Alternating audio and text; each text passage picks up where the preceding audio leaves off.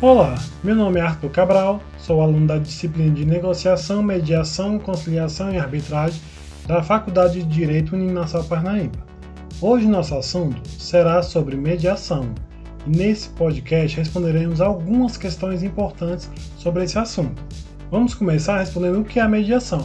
A mediação é um método alternativo de resolução de conflitos em que uma terceira pessoa, no caso o mediador, é escolhida pelas partes envolvidas no conflito. Ela atua como facilitador e auxilia as partes no diálogo rumo ao acordo. O objetivo da mediação é prestar assistência na obtenção de acordos.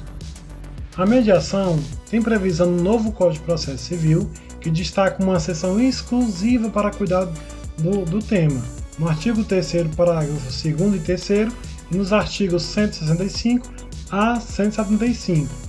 E temos também a Lei 11.140 de 2015.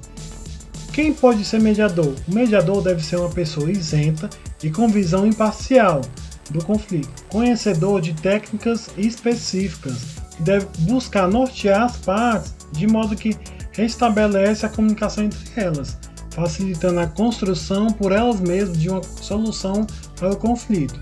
Assim, o mediador, com sua atuação, auxilia as partes a separar as pessoas dos problemas, focar em interesses e não em posições, gerar propostas com soluções criativas para o problema e encontrar parâmetros justos e adequados para a solução final do conflito.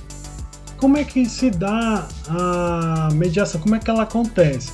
Após as partes assinarem um compromisso de mediação estabelecendo as regras de como ela será conduzida, o mediador inicia o procedimento com uma fase de abertura, destacando os princípios da mediação, como funcionará e como se organizará todo o procedimento.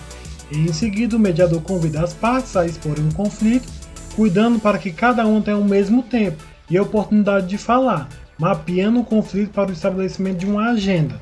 Identificados os interesses de cada parte, elas serão convidadas para refletir sobre as soluções que possam atender os interesses e necessidades.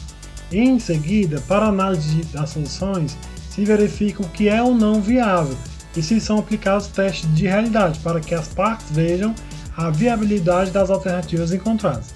Por fim, as partes constroem ou não uma proposta de acordo. As sessões têm normalmente uma hora de duração, podem ser realizadas sessões com ambas as partes ou individuais e podem ser remarcadas quantas sessões forem necessárias. Em média, a mediação carece de duas a três sessões para que se alcance uma solução. Esse foi o nosso assunto de hoje. Até o nosso próximo podcast.